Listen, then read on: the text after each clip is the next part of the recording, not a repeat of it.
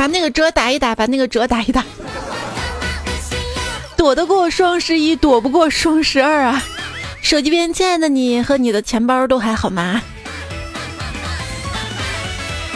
今天双十二啊，商品打折，那，股票也打折。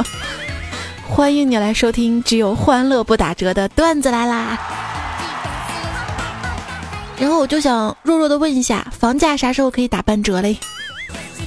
房价就算打折了，你有购房资格吗？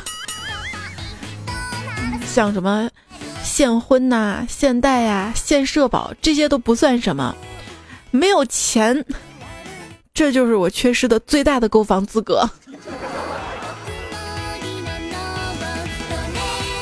我是不管用勺子还是不用勺子，见到红薯都能吃的主播，猜猜呀？你吃红薯用勺吗？其实红薯对我来说，就是大冬天走路上啊，手特别冷，买一个暖手，然后再吃掉。当我今天啊骑着自行车在寒风中呼啸的时候，看到旁边一辆辆超过的小车，里面坐的人那是一脸安逸的表情，而我冻得跟个孙子似的。这个时候我就暗暗的发誓，我有钱了，我一定要买上一套保暖内衣，特别贵那种。那太冷了吗？现在这天气啊，早上不赖会儿床，都会感觉对不起暖了一晚上的被窝。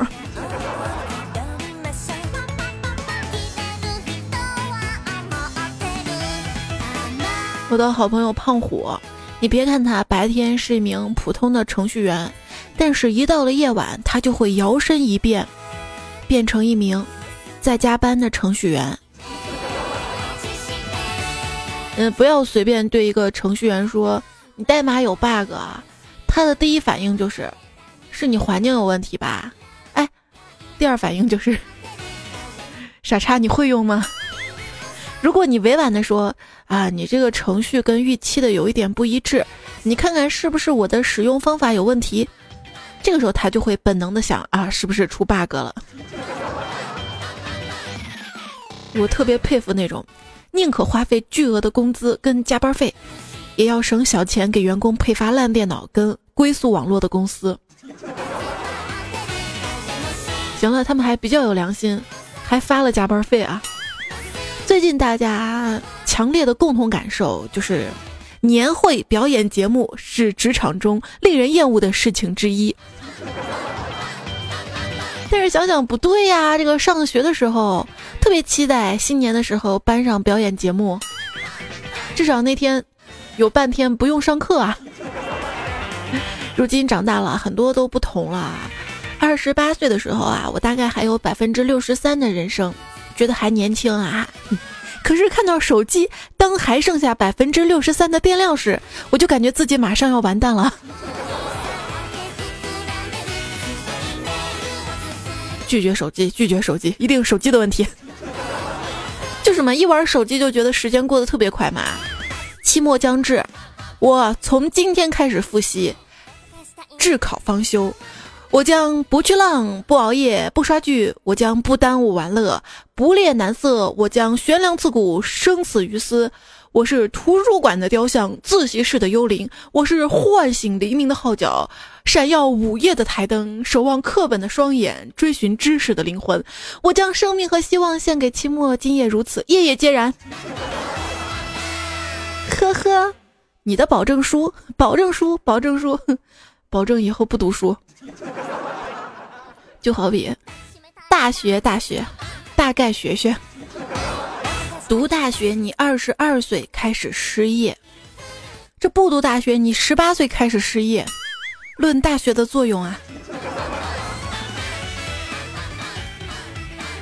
一位段友叫特斯拉雪琴，他说：“我读大学的感受吧，大三上学累，打工赚学费，天天骗学弟，夜夜泡学妹呀，日子还蛮潇洒的啊。”还在上中学的小明就问老师：“老师，听说大学里的妹子很多，是真的吗？”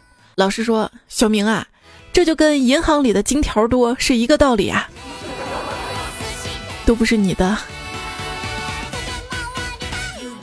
话说高考成绩出来啦，学妹跑去问暗恋很久的学长考得怎么样啊？看着学妹羞得通红的脸，学长笑了，弹了一下学妹的脑壳，深情款款地说：“小傻叉，以后你别叫我学长了。为为为什么？难道？呵呵，以后咱俩就同级了。这是留级了呀。中学跟大学的区别就是，上中学啊，你考六十分就跟死了爹一样；上大学考六十分就跟当了爹一样啊。”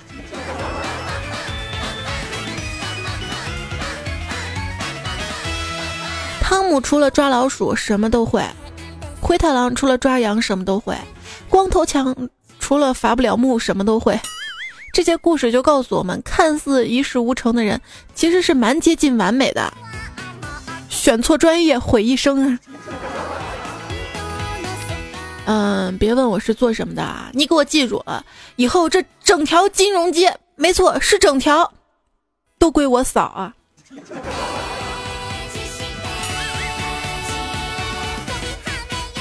成年后啊，就像在玩马里奥赛车，有段时间你以为自己是第一名，直到你发现看错屏，整个人生你只是都在撞墙。看到一位朋友的签名哈，是珍惜一切时间，全力以赴心中梦想。QQ 状态斗地主游戏中。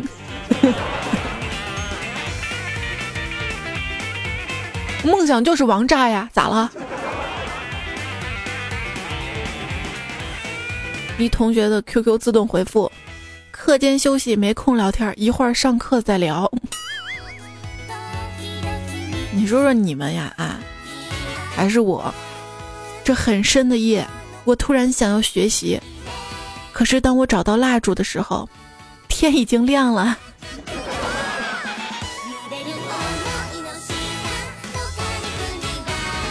刚才有人质问我为什么年纪轻轻的不好好读书，真搞笑。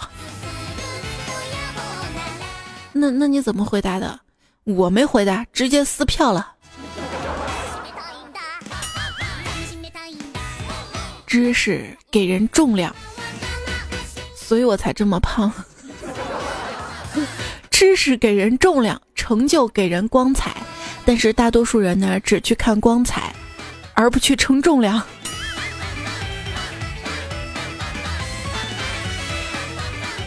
可是我感觉光彩照人的人，一般都是苗条的，重量不重的呀。话说书中自有黄金屋，书中自有颜如玉，所以书到用时方恨少啊。你说这个书籍既然是人类进步的阶梯，那电子书应该是人类进步的电梯喽。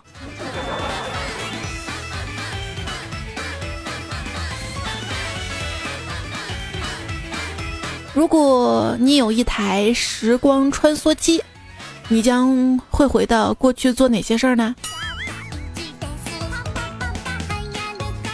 神回复：去牛顿家门口种上一棵榴莲树啊！从前有一个孩子读书破万卷，然后图书馆就把他列入了黑名单。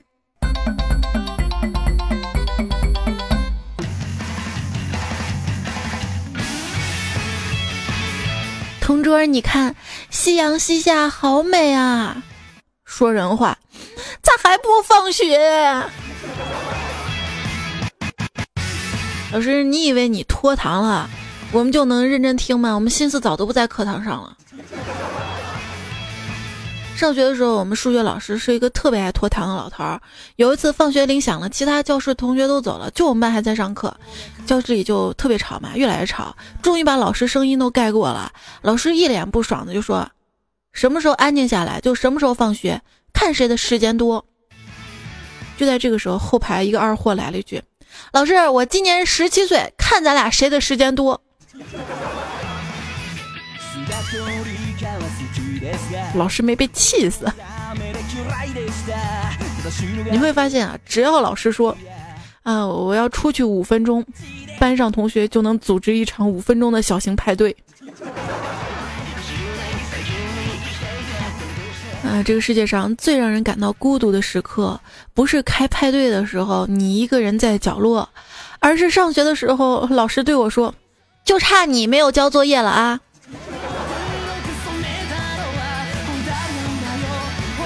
儿子跟爸爸说：“爸爸，我不想写作业。”爸爸说：“我给你讲个故事吧。这个美国和前苏联进行了空间竞赛。”双方都遇到一个问题，就是如何在无重力的条件下写字儿。于是美国人花了大价钱研制了无重力的圆珠笔，而前苏联人就用了铅笔呀。这就说明，你就是跑到太空也得把作业做完。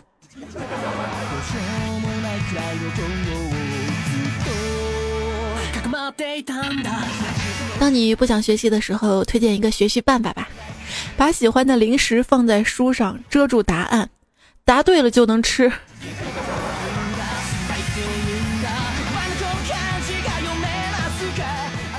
这个办法好归好啊，但是记住，千万不要出现手机。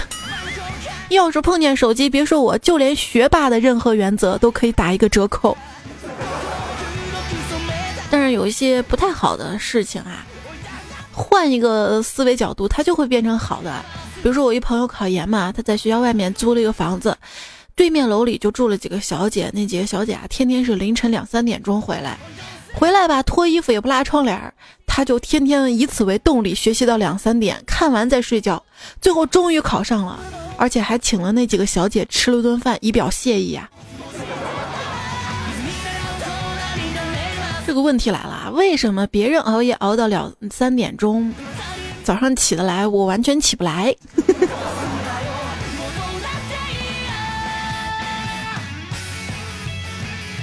还想不通的是，我学的是神圣的知识，你居然拿分数来衡量，这简直是对学术的玷污。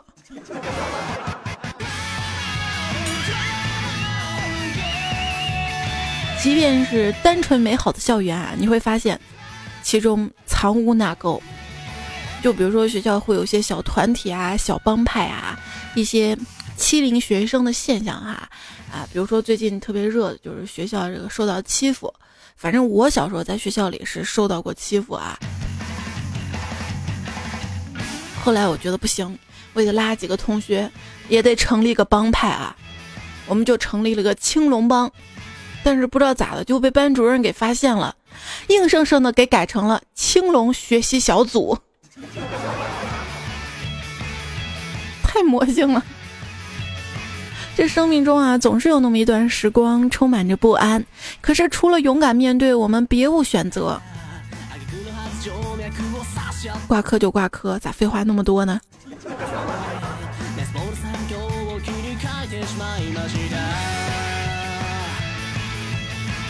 上学时候，我们班上宿舍姐妹儿哈咆哮道：“怎么办呀？像咱们英语只认识二十四个英文字母的人怎么活呀？二十四个，活该你英语数学全挂。问题这样的英语数学是怎么考上大学的？好啦，不管成绩有多烂，都要笑着活下去，这就是学渣的尊严。”学生时代听到过最暖心的话，莫过于来自好朋友的一句：“我也没开始复习呢。”在学校里啊，你会发现第一名跟第二名有可能只是表面的朋友，但是倒数第一跟倒数第二那肯定是铁哥们儿。有一次，大土豆考了全班倒数第三，倒数第一跟倒数第二怒气冲冲过来问他是不是躲着他们学习，最后还把大土豆给揍了一顿，真心疼他。魏真说：“我想找个对象，就是那种天天带我学习，张嘴闭嘴曲一线王后雄，约出去都是刷练习册，看我不学习反手就一大嘴巴子那种，还想找个学霸。”找个对象都难。话说，一个女学霸每月花销不过百，对钱简直是精打细算，非常有生意头脑，连替人打水啊都是按次收费。最近怪了，她为了追学校里女生都仰慕的学长，居然每天给人家送早饭啊！经过她一个月爱的奉献，终于把那个学长给拿下了。然后就见他在学校的公告上贴出：出租帅气学长，每天二百元。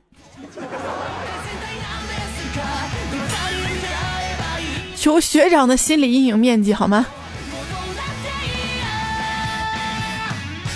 高中那会儿啊，我跟学霸还处过一段时间对象，结果被找了家长。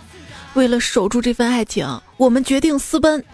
结果在约定的时间里面，我在那个地点等了大半夜也没见人来，又冷又饿，只好回家了，被我爸揍了一顿。第二天我气呼呼质问他，结果他弱弱的说。对不起啊，晚上学习太投入，忘了忘了。作为学渣嘛，考试结束，不经意间就跟学霸对答案，居然很多是一样的，我兴奋的狂笑，可是他却嚎啕大哭了起来。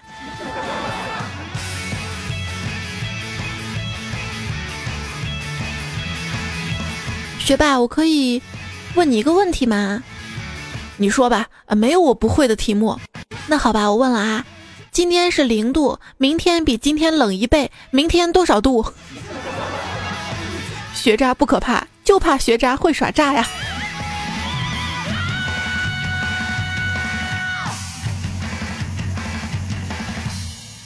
学习是世界之光，别再学了，节约能源。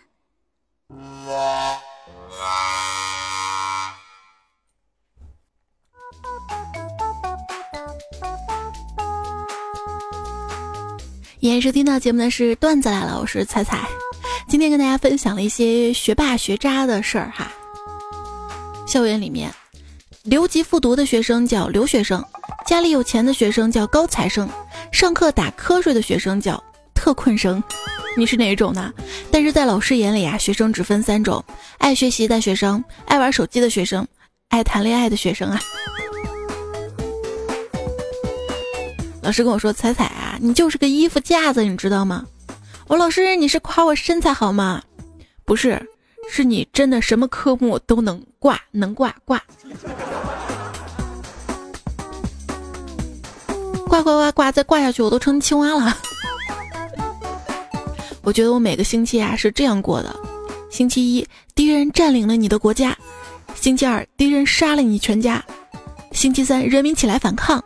星期四救世主出现，新希望；星期五把侵略者赶出了国家；星期六抗战胜利，举国欢庆；星期日收到线报，敌人准备卷土重来。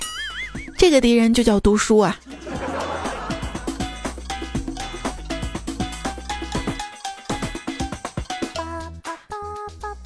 语文老师在课上讲李清照的词儿时说：“这句寻寻觅觅，冷冷清清，凄凄惨惨戚戚。”现在还有谁能写出这么好的叠词啊？我笑的，默默背背，学学睡睡，醒醒做做累累。考前复习的时候最难入睡，三杯两碗咖啡，怎敌他卷满天飞？挂科也正伤心，却是让人崩溃。语文老师讲到“清明时节雨纷纷”那首诗的时候嘛，一同学作词。雷雨季节贝多芬，考试挂科愁煞人。借问学霸怎么办？答曰：先请一顿饭。你说学渣也能作诗的啊？春天不是读书天，夏日炎炎正好眠。秋有寒霜，冬有雪，充实书包带来年。锄禾日当午，背书背到土。试看卷上分，分分皆辛苦。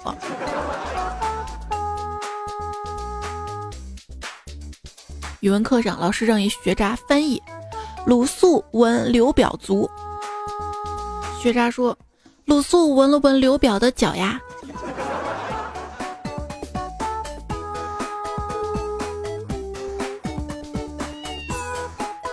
在荆轲刺秦王当中有这么一段啊，因左手把秦王之袖，而右手持璧，什么什么这一段嘛，对吧？老师的翻译啊。荆轲呢，于是左手抓住秦王的衣袖，右手拿着匕首刺他，还没刺到秦王的身体，秦王惊骇，自己挣扎站起来，挣断了衣袖，拔出剑，剑太长，又握住剑梢，当时又怕又急，剑插太紧，所以不能立刻拔出来。然后就学渣想歪了，想歪了。一段有说忘不了那天语文课学到了宝玉摔玉那一段，我笑抽了。你打骂人便罢，何苦摔那命根子？姐姐妹们都没有，但我有。如今来了个神仙似的妹妹也没有，可这不是什么好东西。你妹妹原本有这东西，邪恶的我不能直视啦。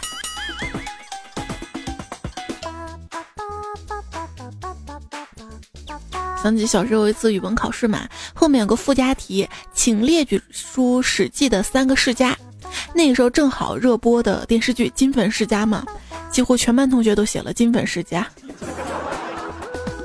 老师说：“这个，请举出中国古代战争以少胜多的例子。”小明站起来说：“孙悟空大战十万天兵天将。”老师说：“滚出去。”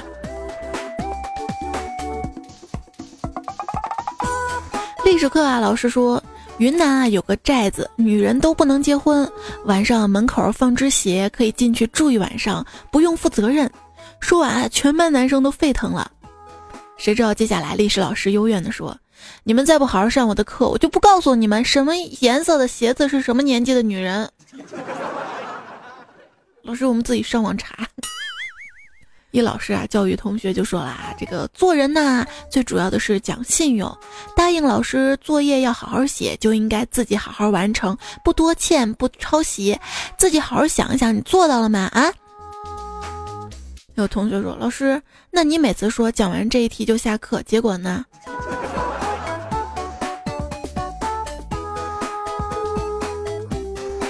结果一道题讲了呢三十分钟。上了学啊，才知道，目前我国教育存在两个突出的矛盾，一是经济高速增长与俺们家生活水平持续下降的矛盾，另一个就是高昂的学费跟低劣的教育质量之间的矛盾。有朋友就写了几几个段子哈，说以段子为证。他说我们教数学的老师呢，有一次上课，他出了一道选择题，然后问同学选哪个，开始有同学说选 A。他批评说草包。这个时候有同学说选 B，他摇头说蠢材。原先不作声的学生都说 C，他说一群饭桶。最后全体同学无比自信的说选 D。这时候老师如释重负，竖起大拇指说：“嗯，真聪明。”我们老师讲题，这道题呢选 A，这肯定是不合适的；选 B 嘛也不对；选 C，那说不过啊。好，答案是 D。还有朋友说，高中的时候啊，我们老师经常苦口婆心的教导我们：“哎，就你们这样啊，要是能考上大学的话，那把猪圈改成大学都不够用啊！”就觉得老师这样说话好像不太妥，是吧？当然，这只是极个别的老师哈。不过我上学的时候真的觉得老师太好当了。就比如我们那个生理卫生课老师啊，我们特别期待上这门课，对吧？结果这个课终于开了，上课老师说：“那个我要说的你们都知道，书上写了啊。那个你们想知道的我是不会说的。好了，现在自己看，自己看书啊，不许说话啊。”就这样一直到下课，这工资太好拿了吧？嗯，我们班主任人还挺好的，就是课间嘛，女生在在那个走道上面踢毽子啊，跳皮筋儿啊，哈。结果那天上课铃坏了嘛，然后上课老师就叫说：“姑娘们快回来吧！” 然后瞬间全班爆笑啊，哪里不对哈？来来来来来，进来来嘛！我们班有一个女生特别不受人待见，有一次上数学课，她直接就吼了一句：“这题真难呀，我的头都要炸了！”结果好像老师听到来了一句。你是充气的吧？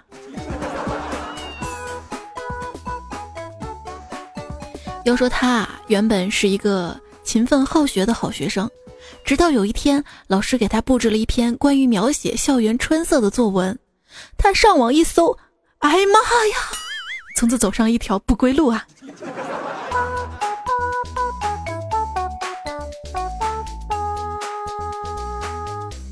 快考试了啊！老师对同学们说：“孩子们，这学不进去也要硬学。”角落里一二货说：“老师硬不起来怎么办？考试考试。想了一想啊，如果全世界的学校都同时取消了一门考试，那相当于拯救了几百万棵树呢。环保从取消考试做起。好了，现在开始面试，作弊机会都没有了。要说小抄还浪费好多纸呢。你知道女生为什么喜欢穿那个破洞牛仔裤吗？洞的那个位置里面刚好放小抄。每次考试的时候，老师说：“请把跟考试无关的东西放到讲台上。”我当时就特别想把自己放到讲台上呀。排列顺序：学圣、学神、学霸、学普、学渣、学墨。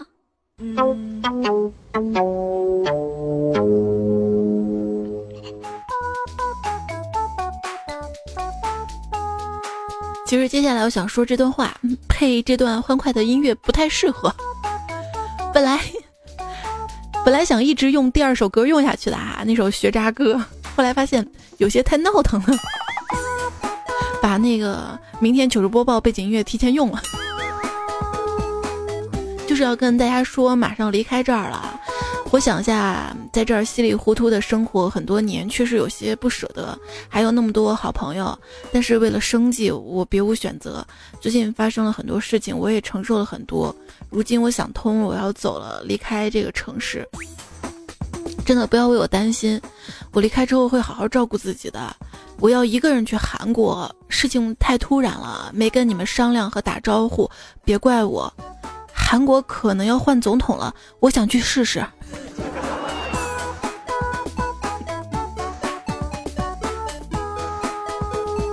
他说：“我我被迫嫁给了祖国，祖国却逼我离婚。”你想想，一个总统快过年了，工作丢了，工资停了，年终奖都没了，总统都是这样，做不好都会下岗，会被淘汰。我们还有什么理由不努力、不奋斗？这么冷的天啊，你瞅我们小区那广场，励志的保洁李大爷都坚持用拖把写书法，每年浪费自来水数十吨。大学的时候，有一个特别用功的同学，他怀着雄心壮志，发出豪言壮语，表示要把图书馆的书看完。于是他从第一个架子开始看起，可是毕业了，他第一个架子上书还没看完，因为。那挂的是报纸，每天都换新的。当然，你别觉得他这样没收获哈，人家就学新闻专业的。不过很多时候啊，有一些自以为的乌龙闹出的笑话嘛，就比如说，小学毕业之后，我们小学就一个班，一年级、二年级、三年级嘛。然后到了中学大了哈，中学看到有初一一班、初一二班、初一三班。我当时就想，是不是我上完一班就得上二班，上完二班就要上三班？后来才知道，原来是人多一个班放不下呀。当时我还以为要上那么多班，我都不想去上学了。而且很长一段时间，我就以为实验小学就是要做实验的。是的，是拿你们这群学生做实验，哎。大土豆说：“作为学渣的我，现在都不知道学校图书馆是什么样子。”没事儿，你已经沉寂在喜马拉雅声音的图书馆。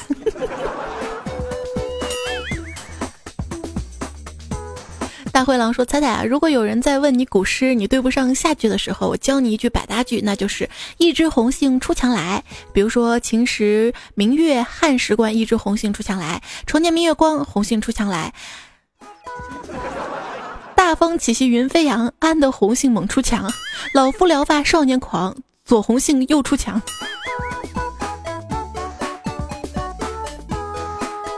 说到红杏出墙啊，腹黑路呢留言说，今天我妈发微信图片给我，说她养的杜鹃花开了，然后我就随口回复道，原来这就是传说中的红杏出墙。嗯，不知道下个月生活费有没有着落呀？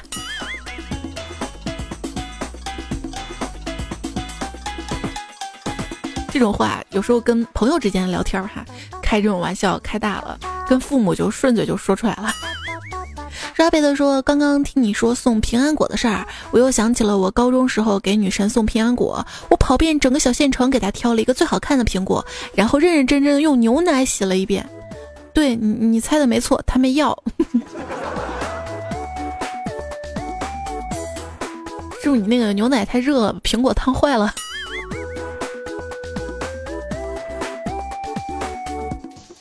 其实就算女神要了又如何？”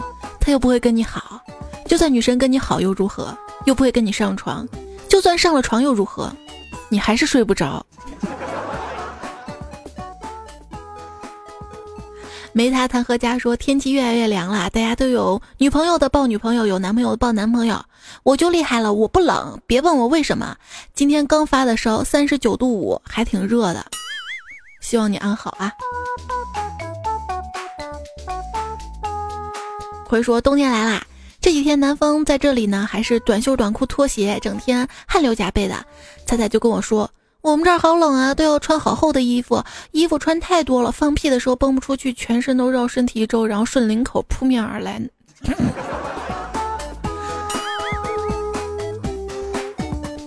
你一定是有这样的体会，才能编出这样的段子。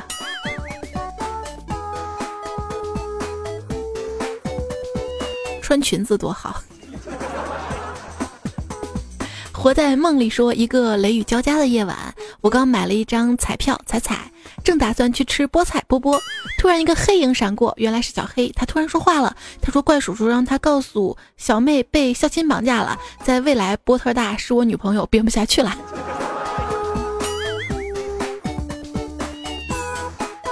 后悔当初没有好好上两节语文课是吧？我后悔当时很多的文言文没有好好背，有时候装逼我都装不下去呢。这位，今天节目就这么多了。八昵称的朋友说，好怀念上学的时候啊，早上买上一盒白加黑，白天吃黑片，上课上学睡得香，晚上吃白片，升级打怪不瞌睡啊。望西说，仔仔孙悟空可真的有可能是大禹的儿子。虽然他是猴，但是人都是由猴变来的呀。哎，那这个就是返祖现象了哈。说上期的这个评论，其实当时这个段子没看全，《速度和激情》人家还补充了哈。我重读一遍啊，有些朋友上期没听嘛。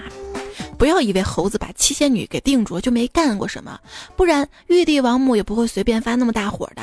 蟠桃园过后也没有再见过七仙女，不是了吗？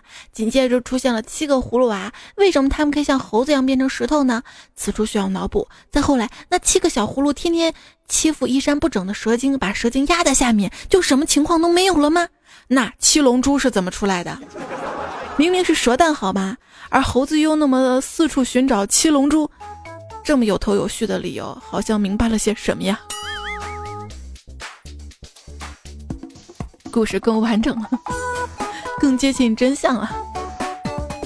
最美太阳说了一段真相啊，他说：“柳如气质高雅，才色并茂，许多名士求婚他都看不中，只与他们保持着普通朋友的友谊。”后来，他遇到真心喜欢的松江举人，当时呢已经是副社领袖的陈子龙，两个人情投意合。陈子龙发现自己不孕，良多斟酌，最后还是跟他过了一段男欢女爱的甜蜜生活。不久便生下一对双胞胎，从此便有了“无心插柳柳成荫”这样一段佳话。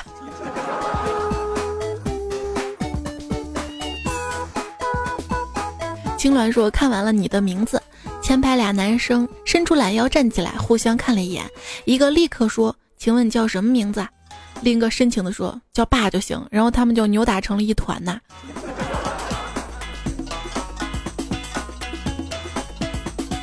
三内说：“小学的试题啊，那片稻子被农民格格，农民格格，那片稻子被农民伯伯收割完了，变成。”把字句啊，被字句变把字句，结果一同学写成了那片稻子把农民伯伯割完了，好血腥。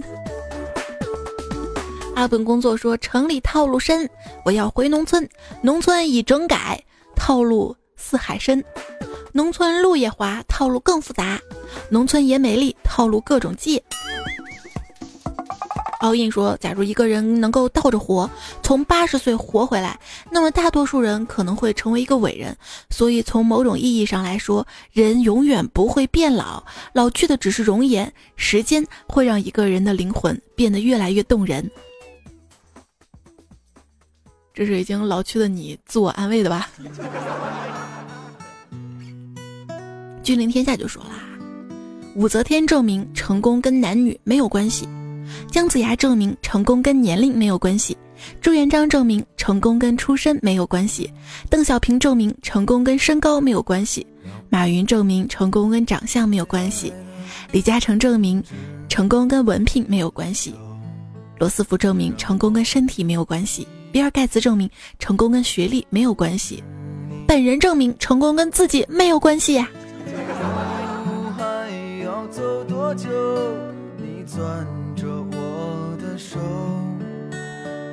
一路还要走多久呢？好人要经历九九八十一难才能成佛，坏人只要放下屠刀就能立地成佛。坏人比好人好做是吧？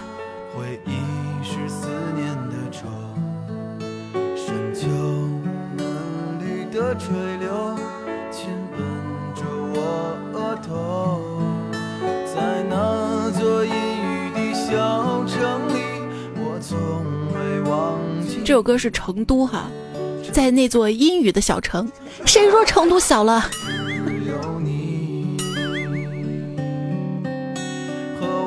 离开成都的一首歌哈，教我学会断舍离的，不是佛祖，是硬盘的剩余容量啊。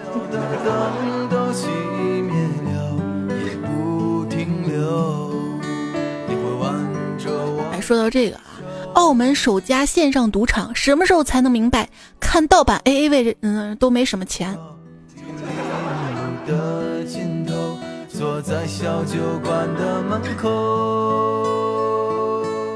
晴天说：“你这样子的白莲花，夏天是会被勇敢的潮汕人民泡水喝了的。”不能这么说人家哈。那可不可以说？你这样黄吧吧的红薯，迟早要被武汉人民用勺子一勺勺把子吃了的。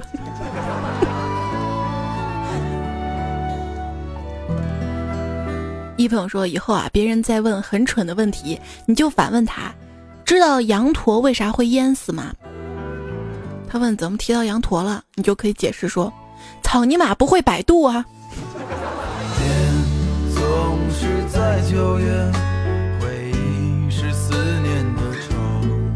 彩票蜜蜂翁说：“你怎么那么傻呀？你只要告诉大家有这样的活动，你一定不会落在其他人后面啊！我跟我老婆已经帮你投票了。”说的上期节目那个啊，那个活动星期三开始嘛，我周一、周二做了节目，星期三实在没精力做节目啦。然后星期五的节目的时候票数就落后了嘛，不过重在参与嘛。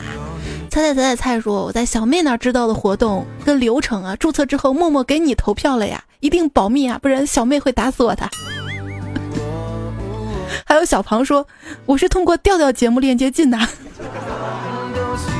挺不容易。这个链接等我节目做出来嘛，链接还上不去哈。现在终于上去了，在上期的段仔节目那个泡泡条哈，就节目播放页那个图片特别漂亮的图片上有个泡泡条嘛，点击那个链接可以参与给我投票哈。那个人气主播。”坐在小酒馆的门口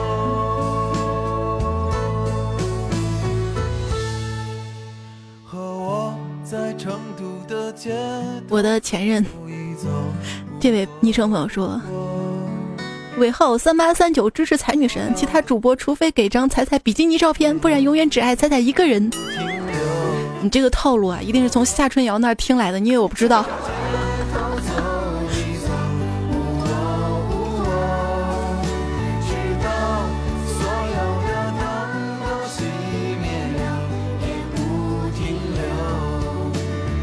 还有永嘉上市说三个手机号都注册了，你这样三个手机的土豪，我怎么能不爱？冰说对彩彩最常听的告白就是不评论、不点赞、不打赏、不订阅、不转发。听了这么久节目，第一次评论，对不起啊，彩彩。没事，你少留言也好，我能少读点儿。真的真的彩说今年没有礼物了吗？专属彩粉的卖的也行，有啊。那个台历在加班加点的制作当中，可能过两天你就可以先，就是跟去年一样的方式预售。当然今年会送很多哈，因为今年咱们时间多嘛哈。那个二十四号那一天平安夜那天的白天哈，早上十点钟吧。我会在喜马拉雅直播哈，到时候可以听哈。我到时候会给大家送礼物的，还有苹果平安夜嘛，送苹果给大家。不过收到的时候平安夜肯定又过了，你可以元旦吃哈。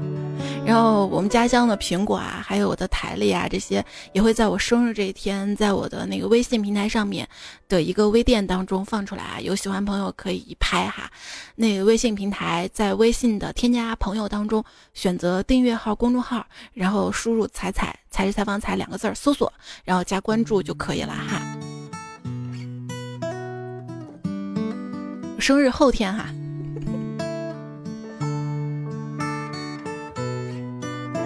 每年其实都那么低调的过了。让我掉下眼泪的不止昨夜的酒，让我依依不舍的，让我依依不舍的，就是这期节目要结束啦。嗯，上期的沙发是土尘长灯一灭，都叫我小七谷。谢谢这个沈佳轩的段子，也谢谢谁懂靠谱的男人心痛。英式美女笑话百科，我家一言一落游荡大闸蟹，滴落灰心心彩，blue sky 五号玉用木木烽火戏诸侯，嗯哼酒吧二十三这家小哥雨天桃爷碧蓝天男人胯下是钻头，书笑善瑶三年二班牛老师不理不睬睬姑娘小蘑菇冷子君月光下晨曦立刻白色毛叔叔贝克汉珠静静。嗯，最望月、最独酌、雨佳、薛强、苏黎暮雪等等君，呃，fail 的熊大对熊二说熊样，郭大侠梦还在，路飞、姚孙、新东方烹饪学校校花竹子、os 一八一零提供的段子，这期节目当中已经播了哈。然后谢谢 b o o n 卢离北纬三十七度的魏。格让的堪友推荐背景音乐。着我的衣袖，我会把手揣进裤兜，走到。因为今天不是讲校园的话题了嘛，然后就想到了我大学嘛，我大学不是在成都上的嘛，想到我那段校园恋情，想到一个人，哎呀，久久不能平息，就找到这首《成都》这首歌啊。你说这个李志成就了郑州，赵磊成就了成都，我能成就啥？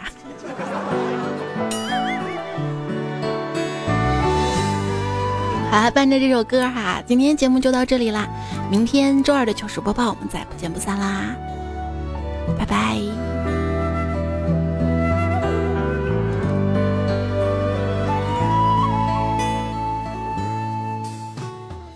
战胜困难最好的办法就是放弃。